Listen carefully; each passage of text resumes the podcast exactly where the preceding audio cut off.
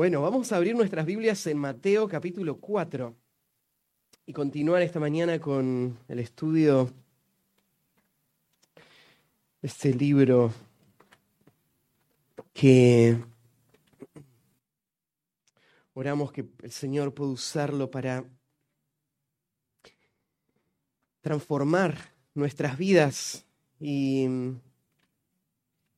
estamos viendo cómo Mateo nos presenta la vida más asombrosa que haya caminado sobre la faz de la tierra. El hombre alrededor del cual toda la historia humana existe. La vida de Cristo es el centro que vuelve, da sentido a toda la historia. Por eso estudiar a Cristo es poder entender este propósito de redención de Dios y entender el misterio y la sabiduría de Dios en todo lo que Él ha planeado para este mundo y para nuestras vidas. Estamos en el capítulo 4, donde estamos ya cerrando la, la, segunda sección del libro. En la primera sección vimos a Mateo presentarnos los inicios del rey, su nacimiento y su infancia temprana, y de ahí dio un salto en el capítulo 3 para hablarnos cómo después de 30 años de anonimato va a lanzarse el ministerio público de Cristo. Y ahí es donde vamos a pasar eh, eh, el resto del estudio de este libro. Pero lo primero que hace Mateo es contarnos cómo fue que empezó todo en el ministerio público de Cristo con tres eventos. Primero nos presentó a Juan el Bautista y nos habló del precursor, del vocero del Señor, la voz que clamaba en el desierto y iba preparando el camino. Este hombre que había sido profetizado, anunciado y que eh, iba a venir justo antes de la llegada del rey anunciando al pueblo de Israel que su rey esperado estaba ya entre ellos. Y para prepararlos les predicó el mensaje del arrepentimiento y les llamó a bautizarse y a responder a este llamado con una vida que demuestre un arrepentimiento real. Y vimos que en el ministerio de Juan, el Señor permitió un, avivamiento en la nación en donde muchos respondieron, muchas personas vinieron a, Cristo, a Juan, a, bautizarse, y entre toda esa multitud, un día, y acá Juan eh, Mateo nos cuenta la segunda historia, llegó el Señor mismo. Y vimos la semana pasada el bautismo de Jesús. Y veíamos ahí en el bautismo del Señor cómo Él se identificó con el mundo de los pecadores, para volverse el salvador de los pecadores. Y ese día y esa identificación va a dejar grabado en, en, la vida del Señor este testimonio de la clase de salvador que él iba a ser. Y vimos que en ese momento el cielo se abrió, el Espíritu bajó con forma, en forma de paloma, se escuchó la voz del Padre desde el cielo, señalando a Cristo, este es mi Hijo amado, en él tengo complacencia. Y ahora Jesús eh, es señalado como el Mesías esperado por la voz del cielo y no hay ninguna duda, ahora el Señor va a comenzar a ejercer su oficio como rey. Y uno espera ansioso ver cuál va a ser su primer acto como rey. Y uno pensaría en, en nuestro mundo y ¿qué, esperaríamos de un hombre que recién acaba de ser eh, instalado en el oficio? ¿Qué va a hacer? ¿Qué decisión va a tomar? ¿Hacia dónde va a dirigirse? Y de repente te toma por sorpresa la historia que vamos a leer en esta mañana. Porque el Señor va, como parte de esa iniciación, todavía en esta etapa donde Mateo nos está contando cómo fue el inicio del ministerio del Señor, va a enfrentar la gran batalla, la tentación de, Cristo. Em, todos nos podemos identificar con, con lo que es, es una tentación. Eh, vamos a estudiar en esta historia cómo el Señor la enfrentó.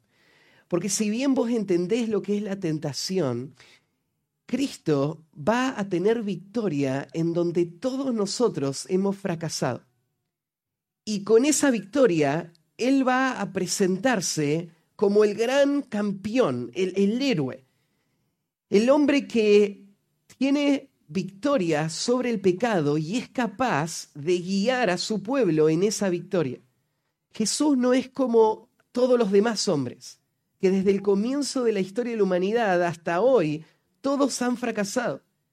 Jesús va a mostrar en esta historia que Él es superior, que Él es distinto a todos los hombres por, porque Él es Dios hecho hombre. Y como Dios hecho hombre, Él vence el pecado y Él va a destruir el pecado y Él va a guiarnos a todos nosotros en esa victoria también. Entonces, el título del mensaje de hoy es La tentación del rey y le puse entre paréntesis y la nuestra. Porque en esta historia no solamente vamos a ver al rey victorioso, no solo vamos a ver cómo él va a tener su victoria personal, sino que él se va a convertir en el modelo para todo su pueblo. Él va a darnos la garantía de que él puede guiarnos a nosotros en la victoria. Y vamos a leer algunos pasajes en el Nuevo Testamento que hacen referencia a este evento como la confianza que va a tener el pueblo de Dios en un hombre que nos entiende, que sabe lo que es ser tentado, pero a la vez que Él puede guiarnos a la victoria en nuestra tentación. Así que vamos a leer la, la historia en el capítulo 4 del versículo 1 al 11, y dice así. Entonces Jesús fue llevado por el Espíritu al desierto para ser tentado por el diablo. Y después de haber ayunado cuarenta días y cuarenta noches, tuvo hambre. Y vino a él el tentador y le dijo, si eres hijo de Dios, di que estas piedras se conviertan en pan. Él respondió y dijo, escrito está, no solo de pan vivir el hombre, sino de toda palabra que sale de la boca de Dios. Entonces el diablo le llevó a la santa ciudad y le puso sobre el pináculo del templo y le dijo, si eres hijo de Dios, échate abajo, porque escrito está, a sus ángeles mandará acerca de ti, y en sus manos te sostendrán para que no tropieces con tu pie en piedra. Jesús le dijo, escrito está también, no tentarás al Señor tu Dios. Otra vez le llevó el diablo a un monte muy alto y le mostró todos los reinos del mundo y la gloria de ellos. Y le dijo, todo esto te daré si postrado me adorares. Entonces Jesús le dijo, vete Satanás, porque escrito está, al Señor tu Dios adorarás y a Él solo servirás. Y el diablo entonces le dejó, y aquí vinieron ángeles y les servían. Leyendo esta historia, se tiene que emocionar tu corazón por ver a un hombre que va a lograr lo imposible. Algo que ningún otro hombre jamás ha sido capaz de hacer.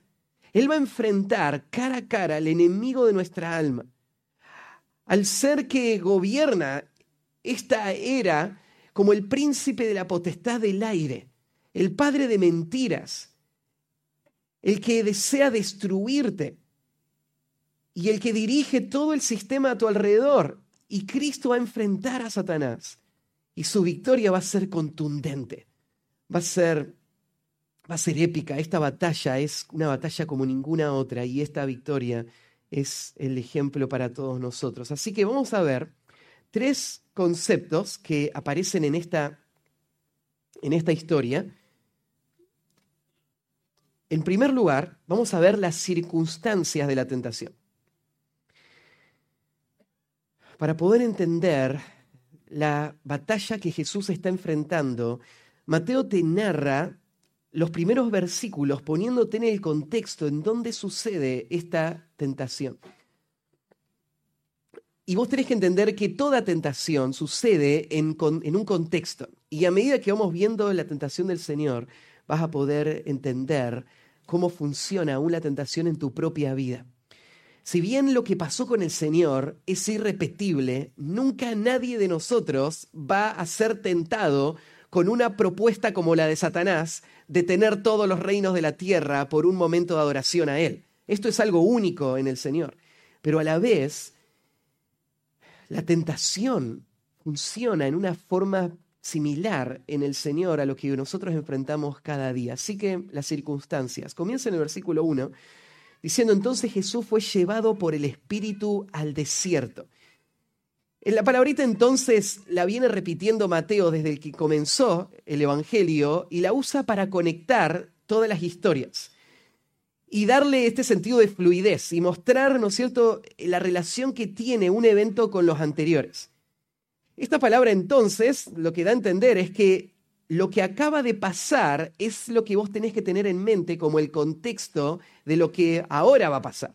O sea, tenés que imaginar a Jesús yendo al Jordán y viviendo esa experiencia tremenda con, con Juan cuando fue bautizado y escuchó la voz del cielo y vio la, la paloma descender y, en este momento fue afirmado en, su función como el rey. Este es mi hijo amado en quien tengo complacencia y de esa situación, ahora vamos a hacer la transición en la siguiente. O sea, tenés, podés imaginarte a Jesús saliendo de ese mismo lugar y encontrándose en esta situación de forma inmediata.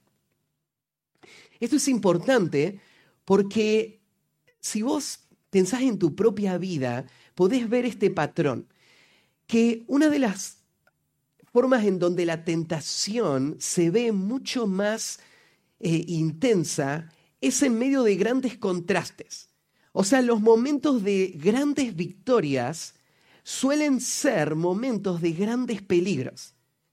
En, nuestra vida nosotros lo vivimos todo el tiempo cuando una persona se siente segura, se siente eh, firme.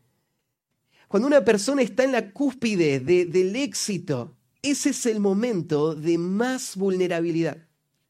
Y Satanás lo sabe, y Satanás ve a Cristo y él está planeando destruirle.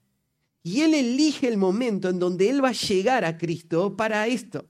Y sucede en estas circunstancias y no es un accidente. Entonces, dice ahí la, primera palabrita. Después, entonces, lo próximo que dice, Jesús fue llevado por el Espíritu al desierto no solamente ves ese éxito o esa gran, ese gran evento en la vida de Cristo, sino que ahora Mateo te cuenta que lo que va a pasar no está eh, fuera del plan. Lo que va a pasar es parte del propósito de Dios, que va a guiar a Cristo, el Espíritu Santo, a esa situación donde Jesús va a tener que enfrentar a Satanás. Ahí la, expresión fue llevado, que, usa Mateo, te da la idea de que Jesús no está decidiendo lo que está pasando, sino que Él es en un sentido pasivo y el Espíritu es el que está dando las directivas.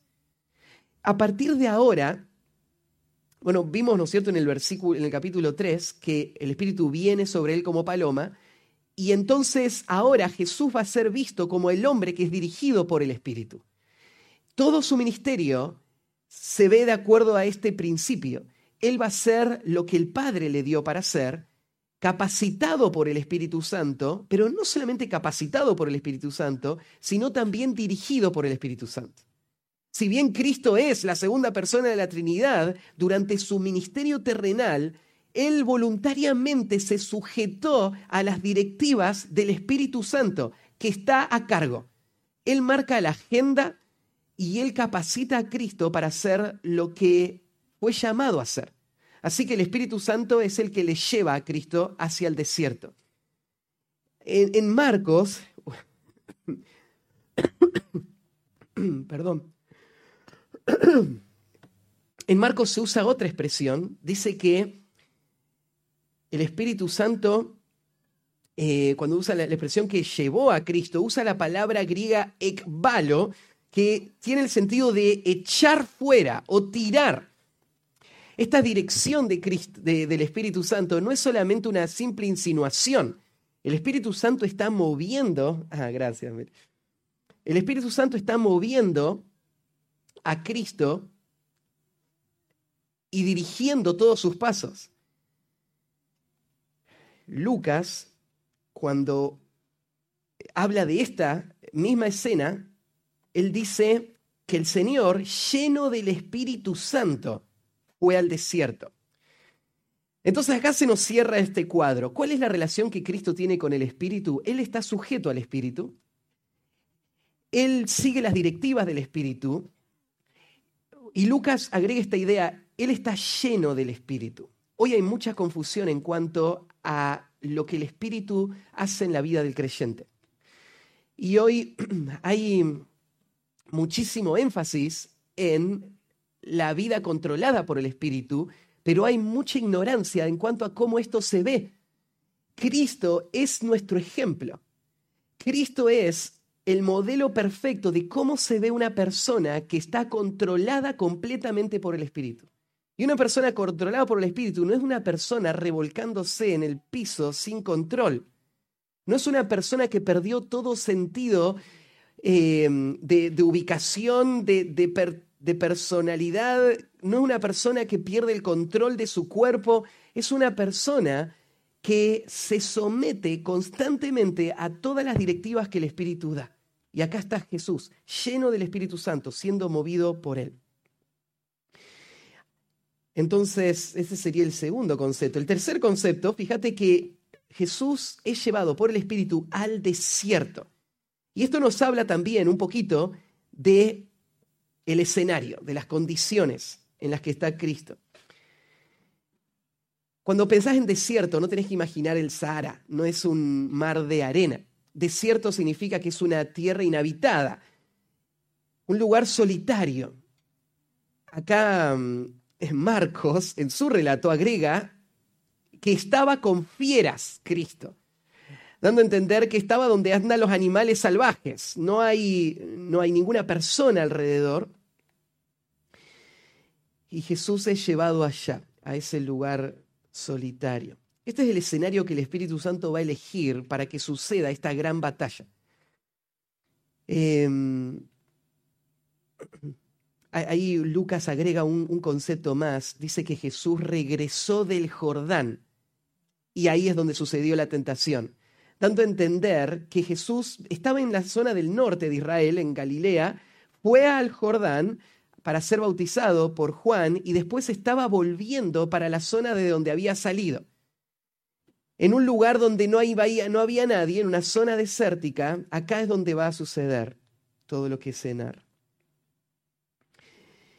Después el versículo 2 dice que después de haber ayunado 40 días y 40 noches, tuvo hambre. Ah, faltó una, una expresión más el versículo 1, ¿no? Él vino para, por el, fue guiado por el Espíritu al desierto para ser tentado por el diablo. Menos mal que no me pasé esta expresión, porque esta expresión es muy importante. A esto va al desierto. Lo primero que notás es que el Espíritu Santo no le está moviendo a Jesús de lugar a lugar solamente por una cuestión de movimiento. El Espíritu Santo tiene un propósito. El Espíritu Santo está dirigiéndolo a Cristo Cristo sometiéndose a Él, pero el Espíritu Santo tiene la agenda en mente. Lo que ahora toca es el momento de la tentación y lo va a guiar hacia allá. Ahora, esto te suena un poco extraño porque vos pensás Dios metiendo a Cristo en el ojo de la tormenta, Dios llevándolo al lugar donde Él va a ser tentado. ¿Es esto lo que Dios hace? Bueno, sin duda, Dios, dice ahí Santiago, que Él no puede ser tentado por el mal, ni Él tienta a nadie. Dios no es el autor de la tentación y entonces Él no es responsable por el hecho. Pero Dios en ocasiones va a guiar a sus hijos a entornos donde su verdadera vida espiritual va a ser puesta a prueba. La palabra tentación que se usa acá es una palabra que puede tomar dos sentidos. Puede tomar el sentido de tentación, que esto tiene que ver con una trampa. Por ejemplo, Mateo habla de los fariseos, como en su ministerio, en el ministerio de Cristo, van a tratar todo el tiempo de destruir a Cristo. Y usa esta palabra para hablar de esta intención. Entonces ellos buscaban atrapar a Cristo en algo, ¿no? Y destruirle. Y usa la palabra prueba o tentación en ese, en ese sentido. Pero la palabra tentación también se usa en el Nuevo Testamento para hablar de eh, una, una, prueba eh, que, que tiene que ver con sacar a luz de qué está hecho verdaderamente un elemento. La idea, ¿no es cierto?, es que lo que Dios va a hacer ahora es exponer públicamente a Cristo en medio de una situación que va a dejar ver la clase de hombre que Él es. Y esta situación y esta prueba lo que va a producir en nosotros es crecimiento. Hay varios textos, ¿no es cierto?, que, usan esta, esta expresión de esta manera. Pero en Cristo tiene este sentido de sacar a luz lo que hay. Claro, Satanás cuando planeó la tentación, él no está pensando en respaldar el ministerio de Cristo. Él está pensando destruir a Cristo. Pero lo que va a pasar después que termine el intento va a ser que el ministerio de Cristo va a ser respaldado con una victoria em, tremenda sobre Satanás. Satanás lo que está buscando es tentar con el sentido de destruir. Satanás es el tentador. Ahí en primera de Tesalonicenses 3:5 se le da este título a Satanás, ¿no es cierto? Esto es lo que él hace, a esto se dedica. Esta es su naturaleza.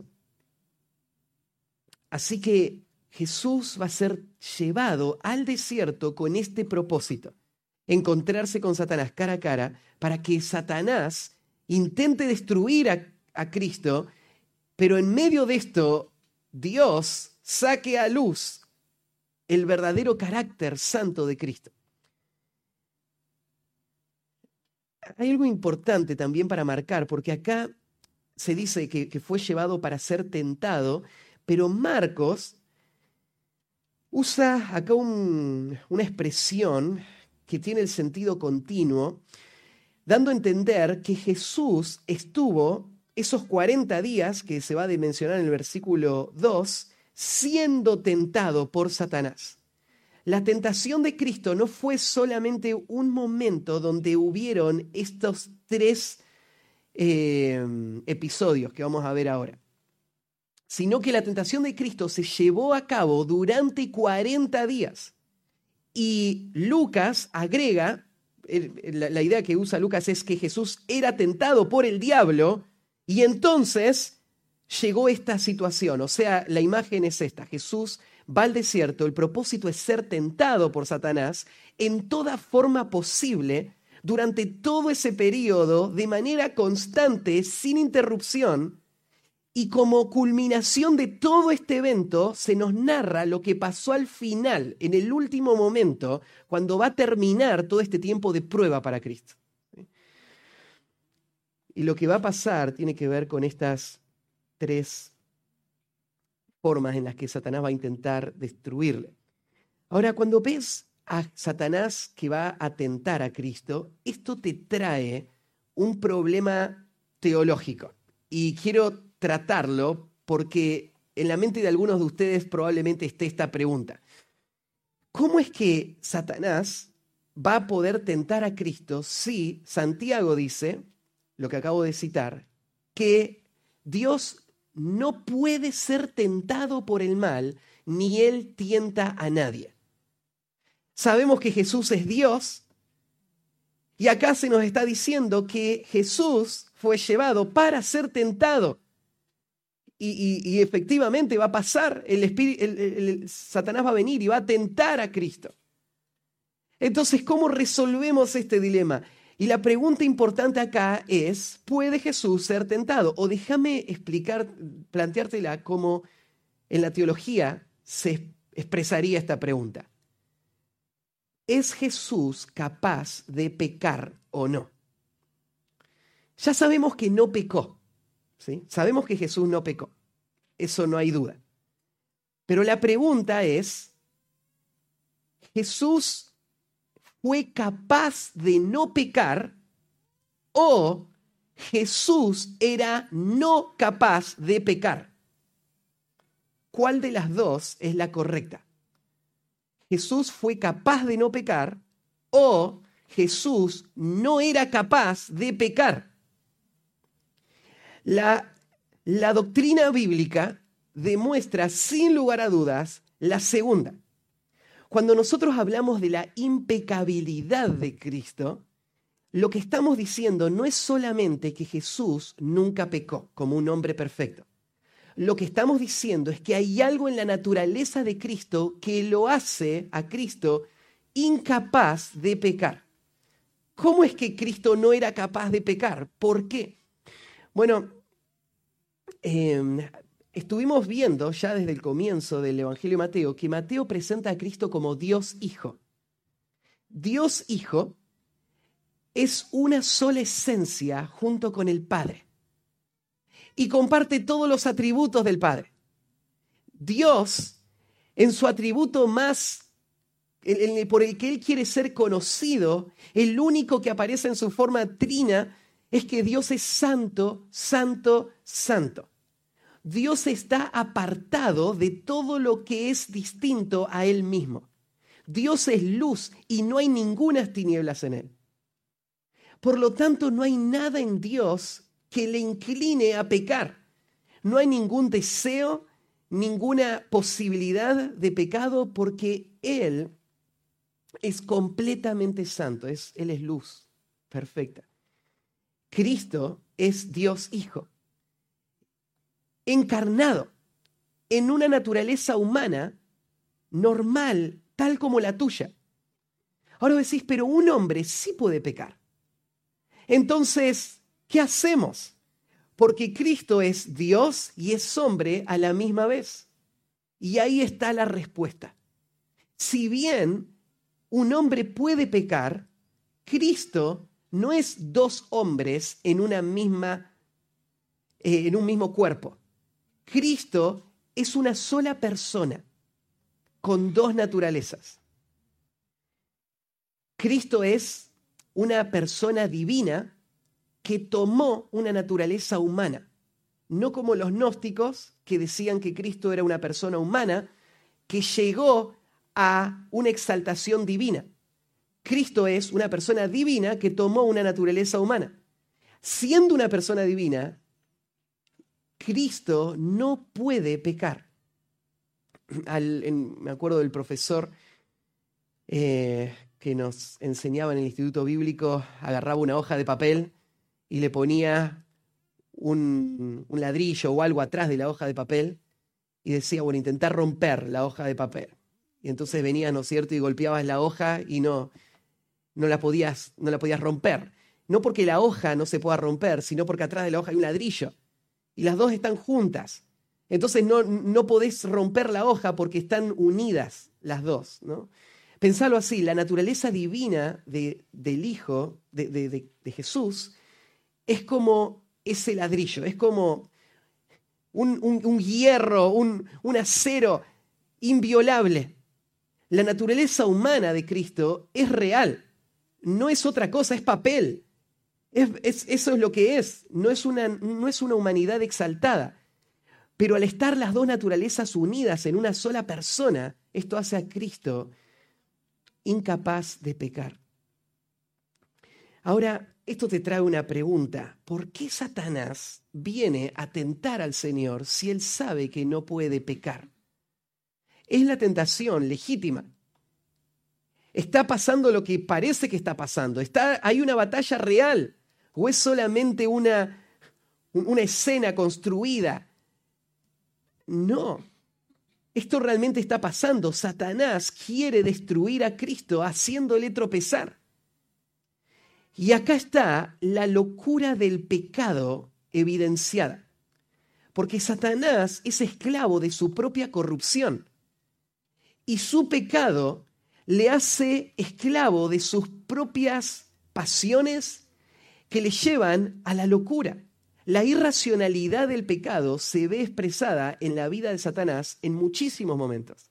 Este es uno de los momentos en donde Satanás va a intentar hacer algo que no puede ser hecho. La tentación es real porque el tentador está presente y él está intentando destruir a Cristo, pero no está eh, sufriendo ningún efecto Cristo frente a la tentación, porque Él es Dios hombre. Y por eso Él es el campeón de la batalla contra el pecado. Él es el único capaz de vencer el pecado.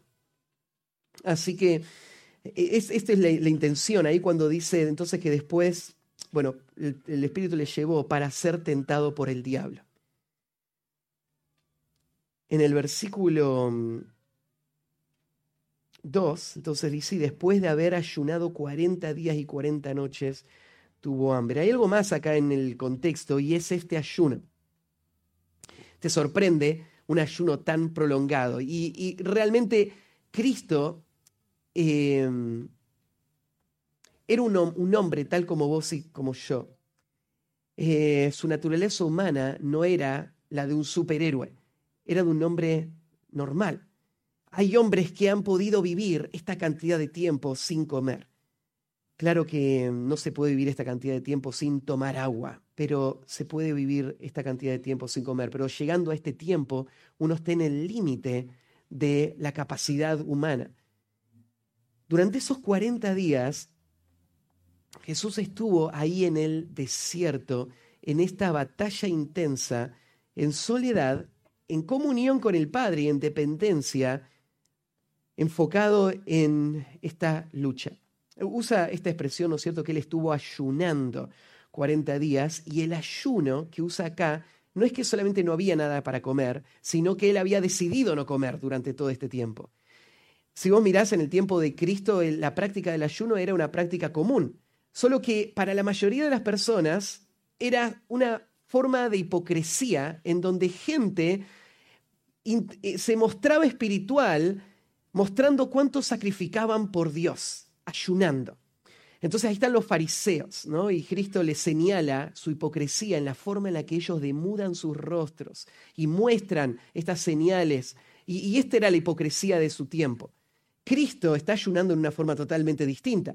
Él está viviendo una intimidad con el Padre que va a caracterizar todo su ministerio. déjame hacerte un, paréntesis. Em, qué manera de empezar el ministerio, ¿no? después de haber esperado tanto tiempo, el ministerio no arranca con actividad.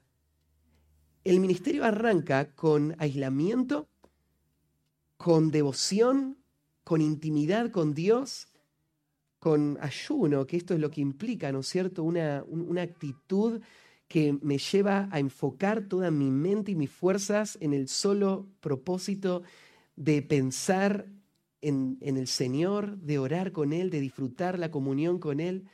Y Jesús empezó su ministerio de esta manera y esto va a caracterizar todo su ministerio.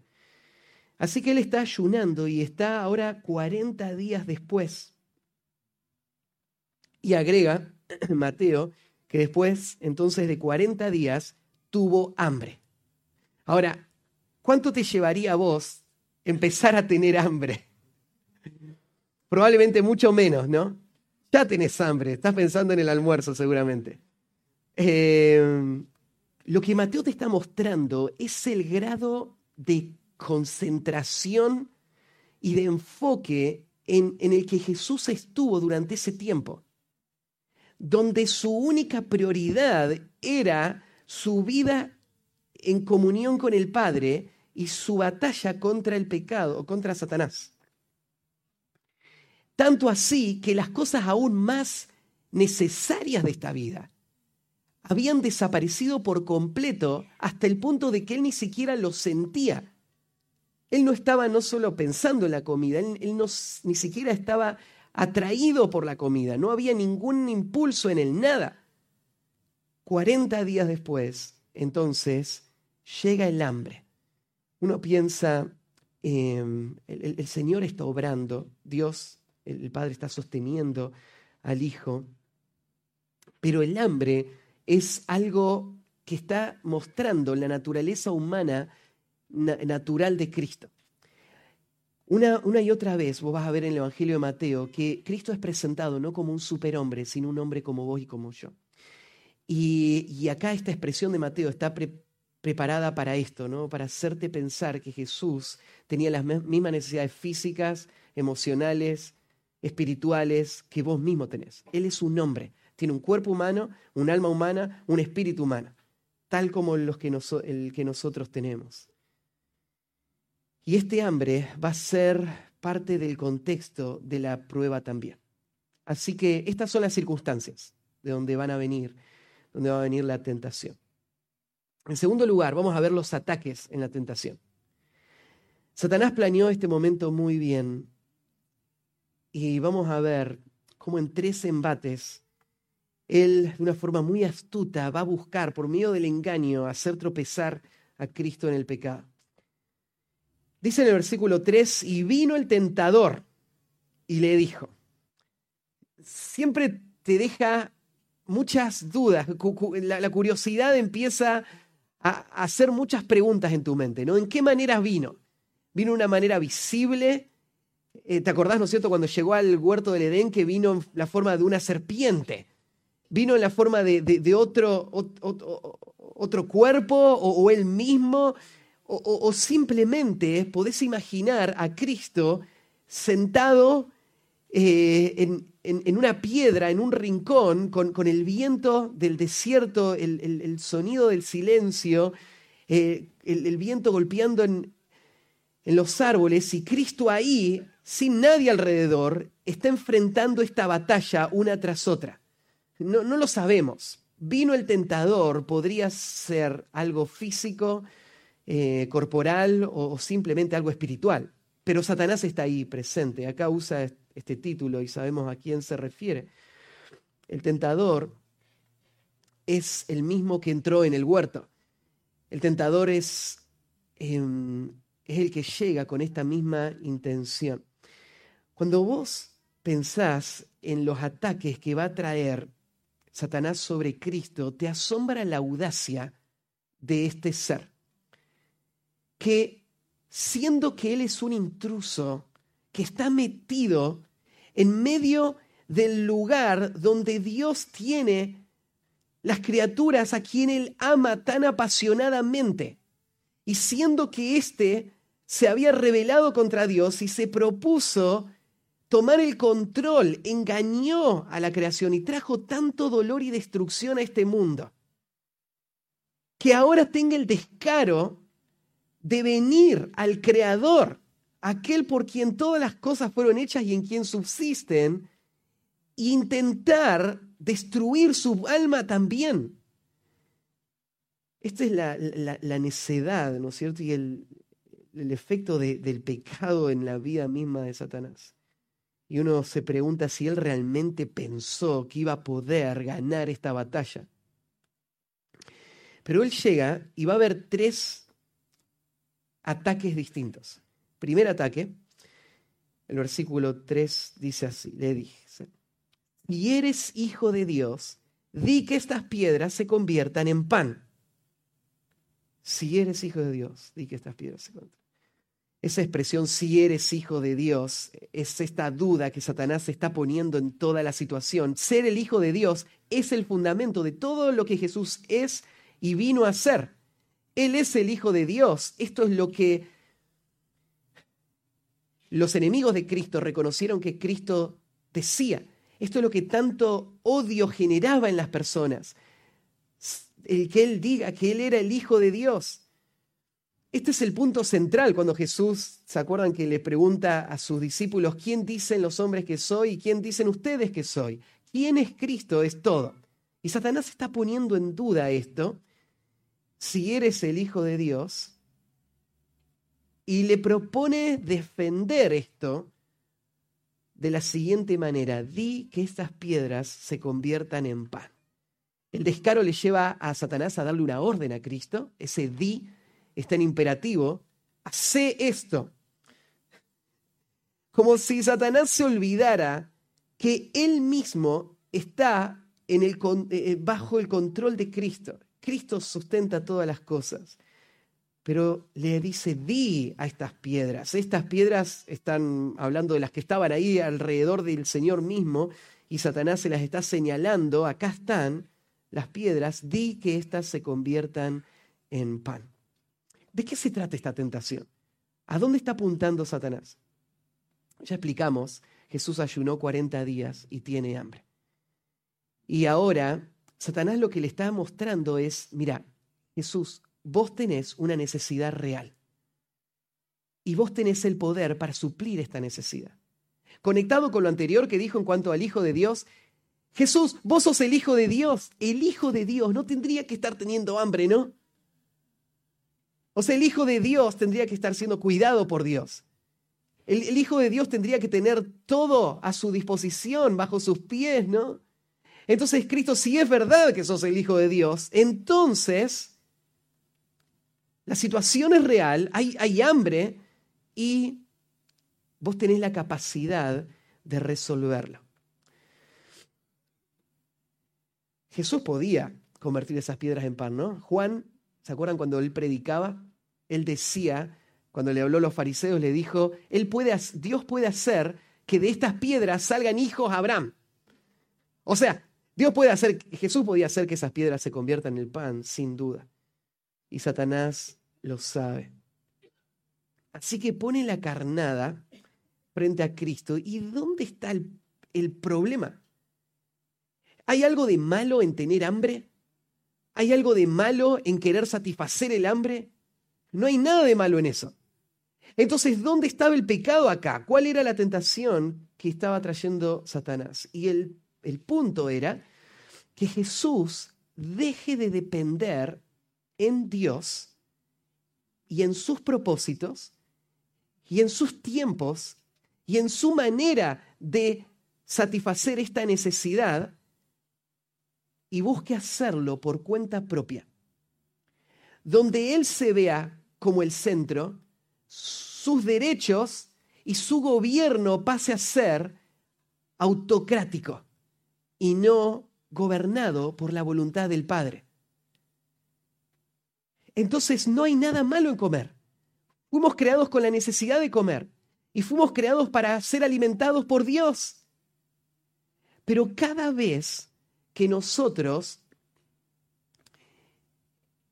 respondemos a las necesidades naturales, pensando no en dependencia de Dios, con el deseo de hacer la voluntad de Dios, sino solamente satisfacerlas a medida que nosotros podemos hacerlo, eso es un acto de rebeldía contra Dios y su gobierno sobre nosotros. Y esto es lo que Satanás quiere llevar a Cristo a hacer. Quiere llevarlo a hacer algo que parecería perfectamente legítimo, pero rompería este principio de contentamiento y dependencia en Dios. ¿No es esto lo que impacta nuestra vida en tantas áreas? ¿No es esta la forma en la que Satanás llega a nosotros constantemente, haciéndonos pensar en nuestras necesidades y en nuestros derechos? Y olvidándonos que el centro de atención no tiene que ser mi deseo, sino la voluntad de Dios, que es agradable y perfecta. Y en Dios en sus tiempos y en sus formas, está todo lo que mi ser necesita. Y esto es lo que Cristo va a hacer. Él va a poder responder en la manera en la que muchas veces nosotros fracasamos en responder, ¿no? Y mirá la respuesta de Jesús, versículo 4. Él respondió y dijo, escrito está, no solo de pan vivir el hombre, sino de toda palabra que sale de la boca del Señor. Qué tremenda esta afirmación porque Cristo, Él es la palabra de Dios viviente. Pero Él va a apoyarse en este momento en la palabra de Dios escrita. Y va a demostrar de esta manera la autoridad que tiene la escritura, la, confiabilidad del Antiguo Testamento y el poder que tiene la escritura para la lucha contra el pecado. Jesús es el que cumple el principio del Salmo 119, ¿no? En mi corazón he guardado tus dichos para no pecar contra ti. Y Él es el que va a usar la palabra de Dios de una forma efectiva. Tres veces Él va a responder a Satanás con la palabra de Dios, con tres pasajes del libro de Deuteronomio. Digo, muchas veces nosotros nos preguntamos por qué vivimos vidas de fracaso espiritual y la mayoría de nosotros no podríamos citar tres textos de Deuteronomio de memoria, ¿no? Y te preguntás, ¿por qué no puedo vencer? Cristo está ahí parado. Todo lo que Él dice viene, es, es Dios hablando, pero Él está volviéndose el modelo de lo que es un hombre perfecto que tiene victoria sobre el pecado. Y entonces Él se apoya en la escritura y usa esta expresión, escrito está. Él, usa el verbo, es escrito, eh, escrito está, en, un tiempo que no es tan frecuente en el Nuevo Testamento. Es el tiempo perfecto. Y cada vez que aparece tenés que prestar atención. Porque lo que el tiempo perfecto indica es una acción que sucedió en un momento puntual en el pasado, que sigue siendo verdadera o que su efecto afecta el presente y que es permanente o perpetua en su efecto. Entonces podríamos decir así, lo que Jesús está diciendo es, esto fue escrito, permanece escrito y seguirá eternamente escrito. Él lo que está diciendo es la verdad de la palabra de Dios es permanente, es absoluta. Y es ella la que puede disolver todos los engaños con los que Satanás va a venir a incentivar tu corazón. Porque la palabra de Dios está escrita. Entonces Jesús se apoya en la palabra y va a citar Deuteronomio 8.3.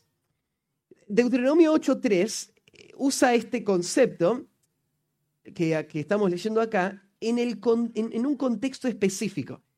Si vos lees el contexto de, de Deuteronomio 8, de lo que se está hablando, es de cómo Dios cuidó de la nación de Israel cuando iban por el desierto. ¿Se acuerdan que Israel estuvo 40 años en el desierto, no 40 días? Y en esos 40 años, Dios se ocupó de ellos. Ellos nunca quedaron sin comida, sin alimento.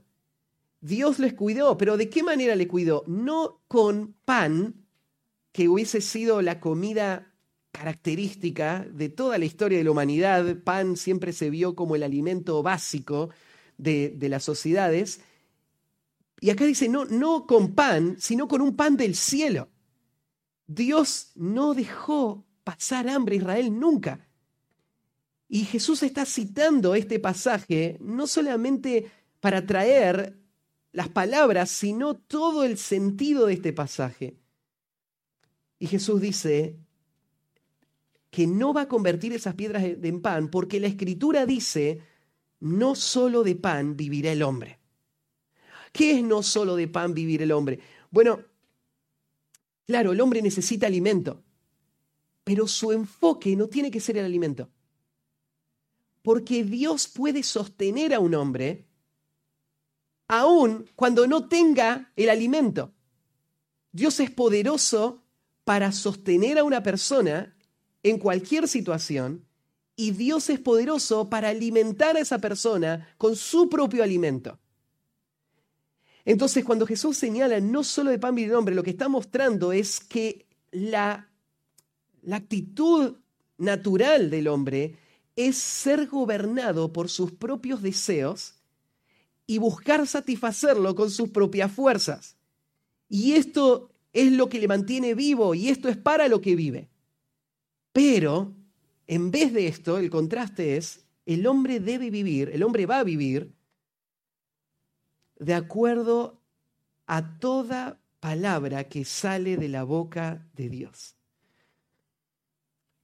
Acá vivir de acuerdo a la palabra tiene el sentido de que la palabra es suficiente para guiar a un hombre en un camino en donde Dios va a satisfacer todas sus necesidades. Y la expresión el hombre va a vivir de acuerdo a la palabra de Dios también tiene el sentido, no, no solo que va a mantenerse vivo, sino que esto va a ser su estilo de vida. Vivir de acuerdo a toda la palabra de Dios significa que Él va a ajustar toda su vida a lo que la palabra de Dios dice.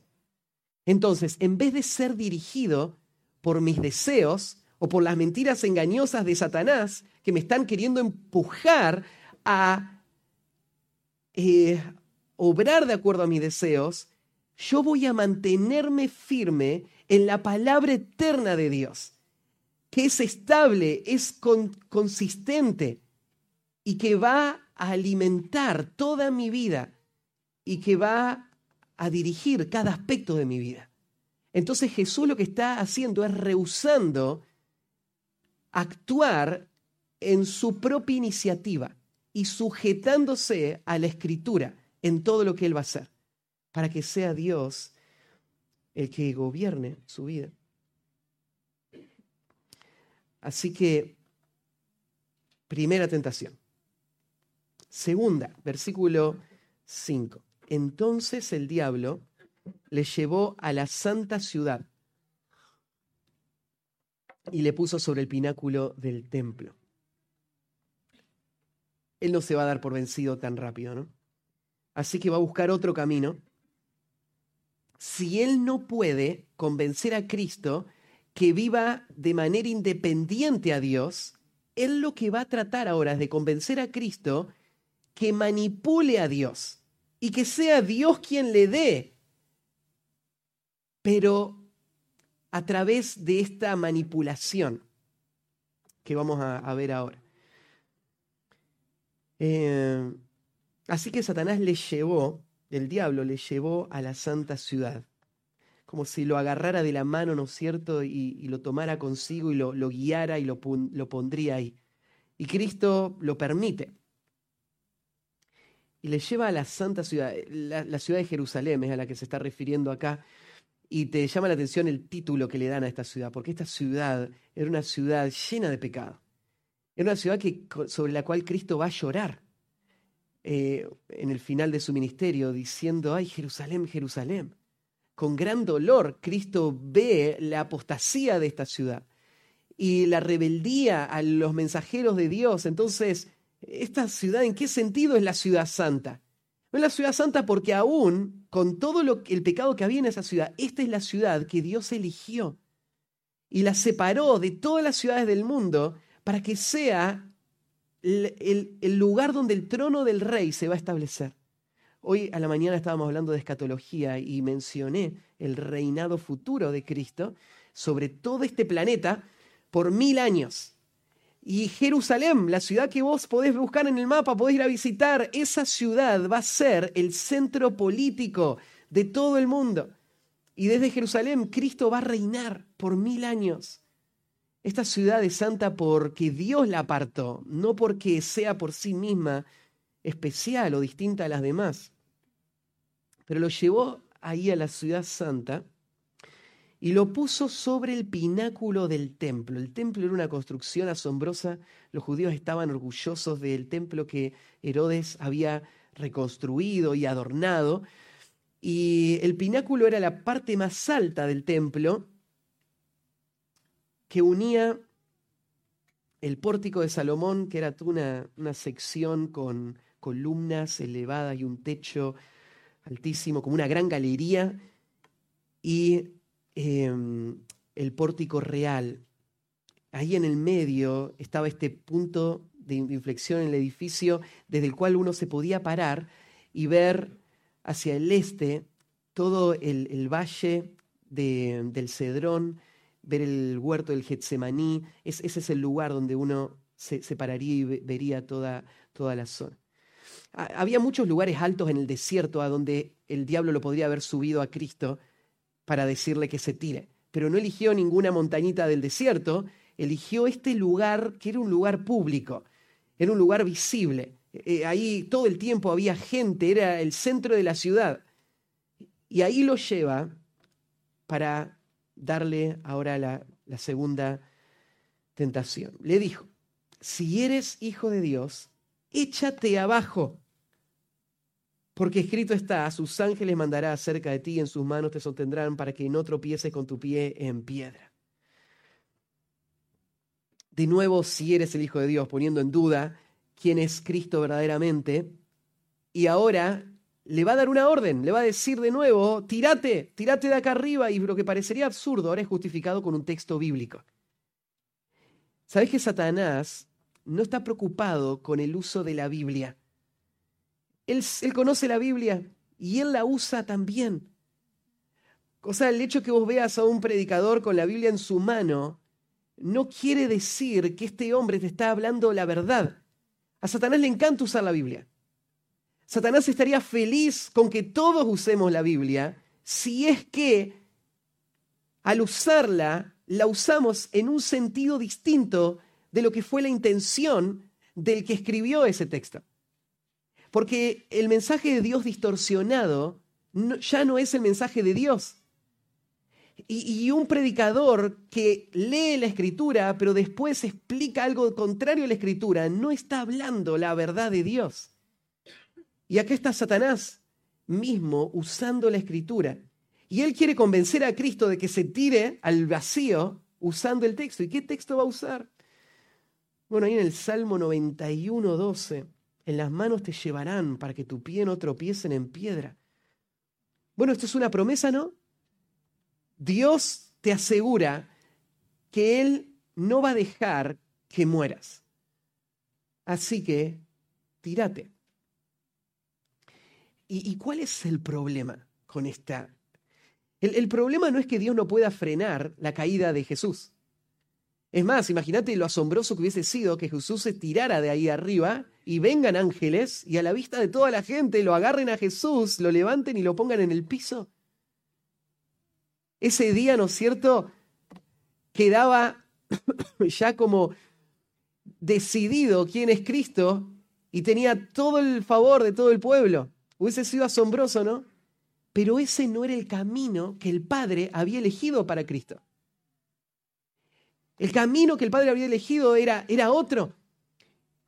Y él no tenía que manipular los propósitos del Padre para lograr el objetivo a su manera. Él lo que tenía que hacer era seguir las directivas del Padre. Así que, si bien el texto dice, el Señor te va a sostener, Jesús le va a responder con otro texto, mostrando la, la necedad de, de usar las escrituras en esta manera, diciendo, no tentarás al Señor tu Dios. Entonces, este es el punto, este es el pecado. Esto es lo que Satanás está queriendo hacer que Jesús cometa. Quiere que Jesús tiente a Dios. ¿Qué es tentar a Dios? Tentar a Dios es cuando yo quiero algo, y voy a manipular lo que sé de Dios para ponerlo a Dios en una situación de presión para que Él haga lo que yo quise que Él haga para mí. ¿Te acordás? Bueno, en la primera tentación lo que le está diciendo Satanás es, vos tenés necesidades, ¿no? Suplilas. Ahora lo que está diciendo es, Dios lo va a hacer, ¿no? Pero, pero vos seguís a cargo. O sea, vos vas a presionar a Dios tirándote al vacío y forzando a que Dios responda en la manera que Él dijo que iba a responder. Y esto es tentar a Dios. Y esto es lo que Jesús está señalando ahora. El mandamiento, no tentarás al Señor tu Dios, tiene que ver con que la escritura no fue dada para que yo haga a Dios mi súbdito, y él siga mis expectativas o mis planes y yo manipulándolo y forzándolo para que él los acompañe.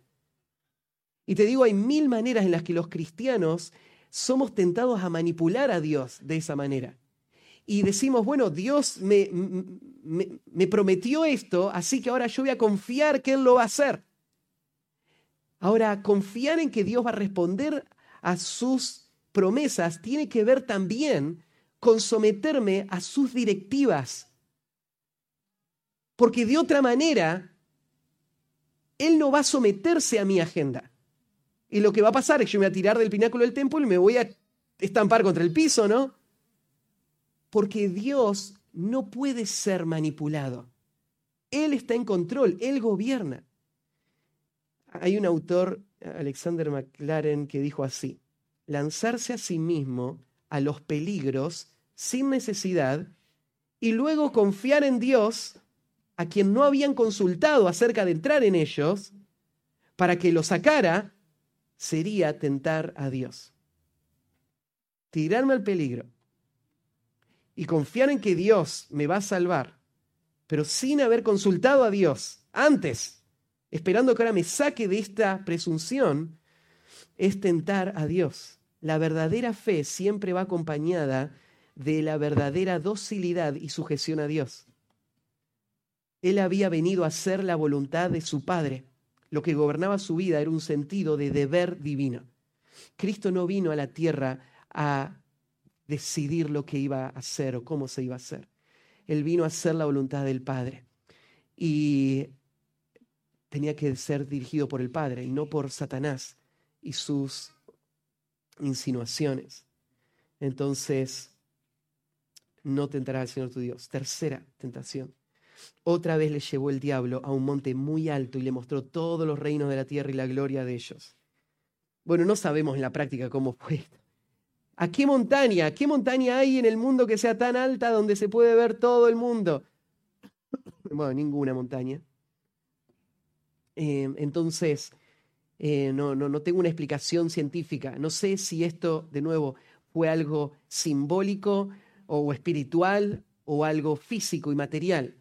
No sé si Jesús fue trasladado a cierto lugar o espiritualmente fue llevado a cierto punto desde donde Satanás pudo en un momento hacerle, y acá la idea, ¿no es cierto?, de que le mostró todos los reinos de, la gloria y la gloria de ellos, da la idea como en, un instante. Eh, no sé cómo pasó, pero la situación es la siguiente. Satanás le está mostrando todo a Cristo y le va a decir en el versículo 9, todo esto te daré si postrado me adorares. Ahora, Jesús vino a ser el rey. Esto es lo que está buscando, ¿no? Y acá tiene la oportunidad. ¿Qué otra cosa podría ser más fácil que esto, no? Me inclino, adoro a Satanás y me ahorro estos tres años de ministerio, de oposición, de rechazo, la cruz, ser desamparado por el Padre.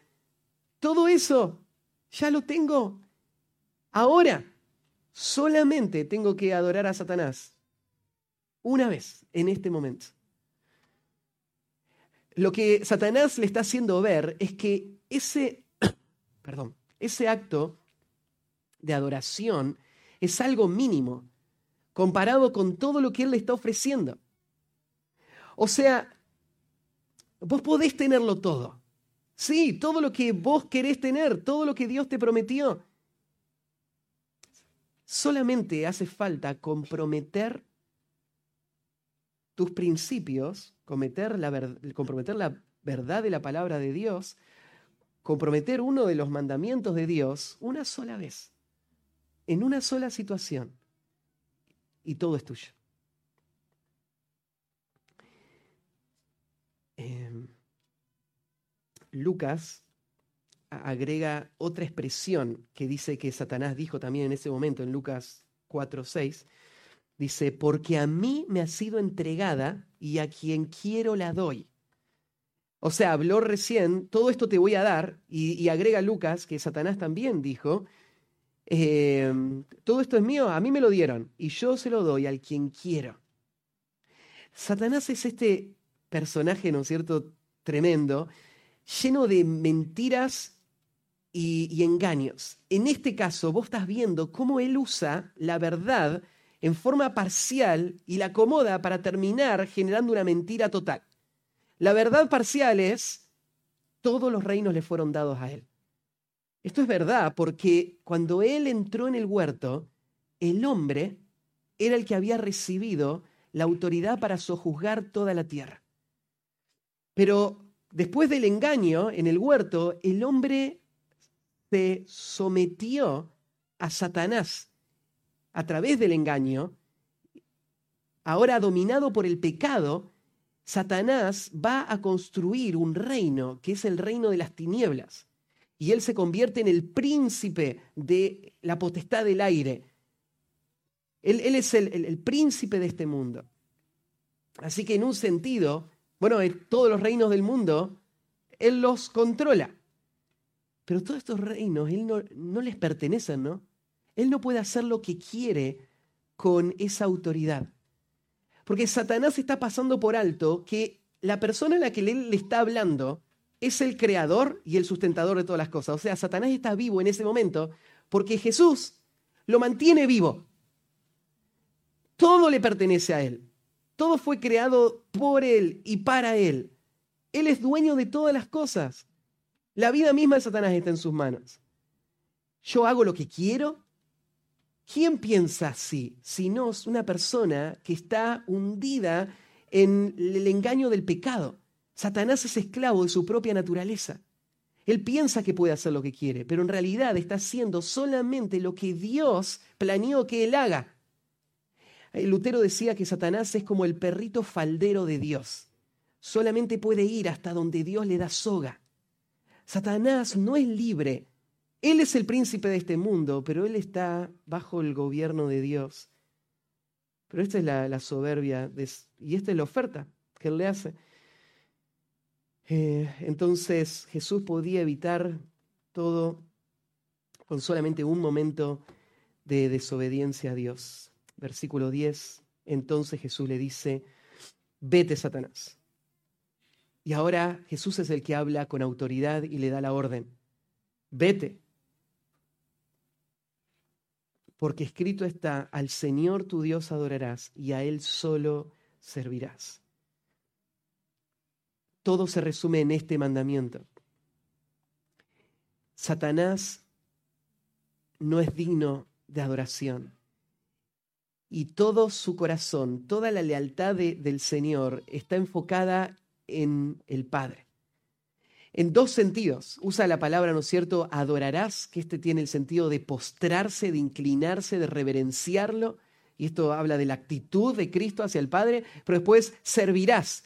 Y esto tiene que ver con la obediencia práctica, con todo lo que Jesús iba a hacer en respuesta a esa actitud hacia el Padre. Lo va a adorar y lo va a servir solo a Dios. Eh, Cristo vino a establecer su reino, pero el reino de Cristo no es un reino que Él va a ganar por sí mismo para sus propios propósitos. Este reino tiene como eje central al Padre.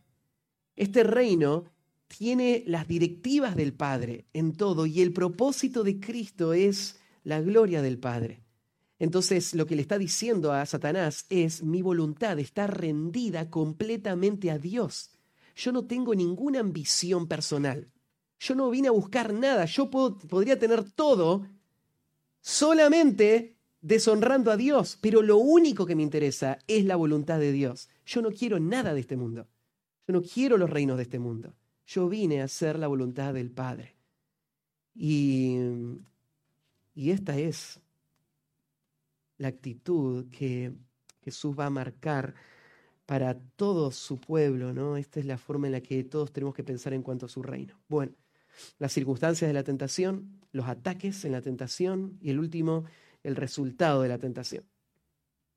Termina el versículo 11. El diablo entonces le dejó y he aquí vinieron ángeles y le servían.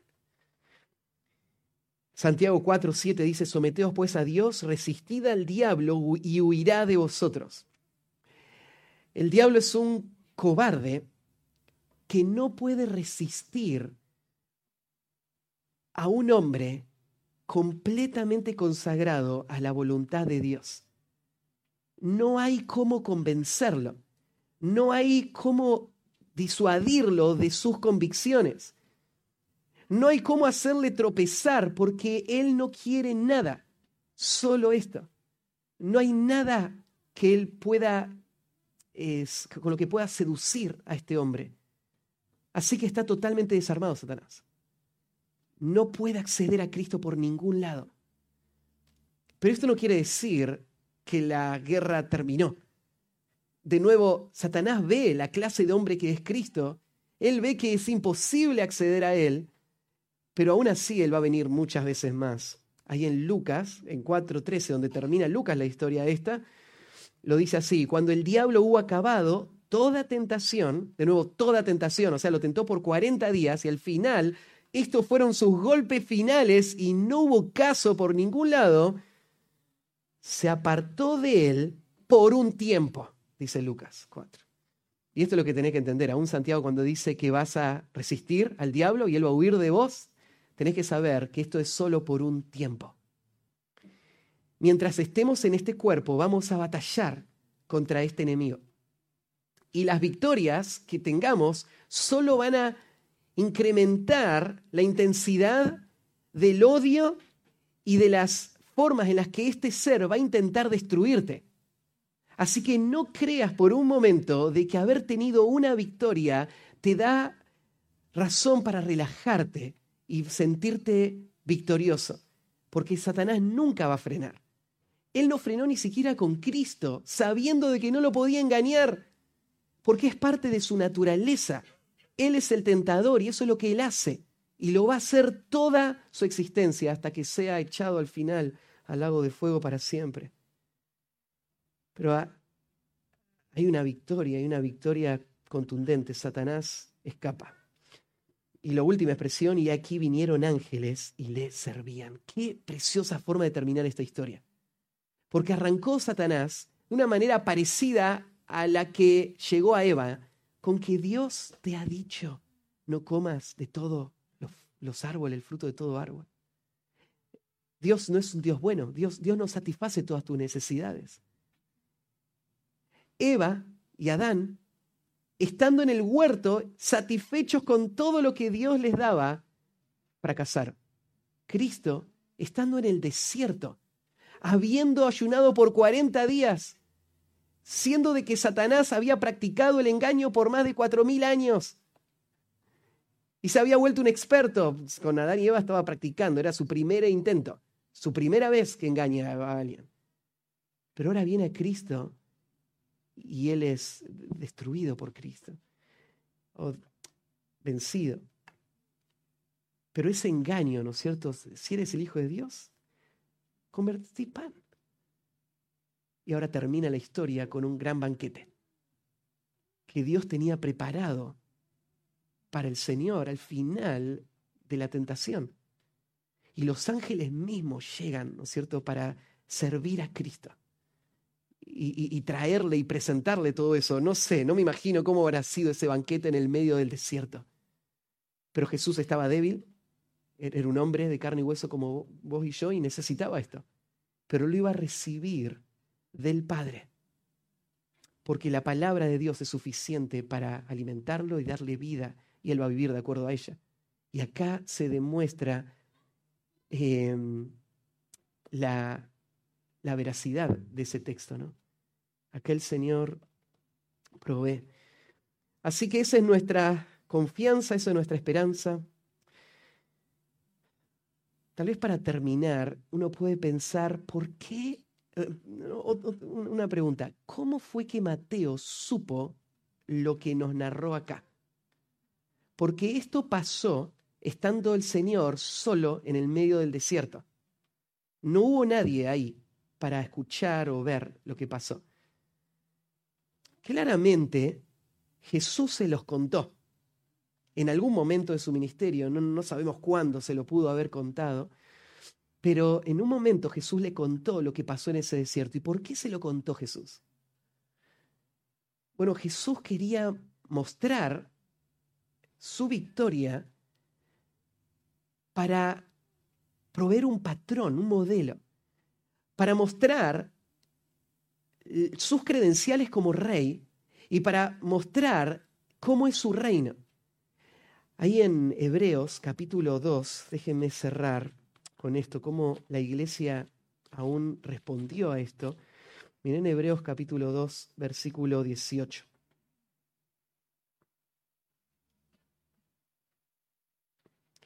Dice, pues en cuanto él mismo padeció siendo tentado, es poderoso para socorrer a los que son tentados.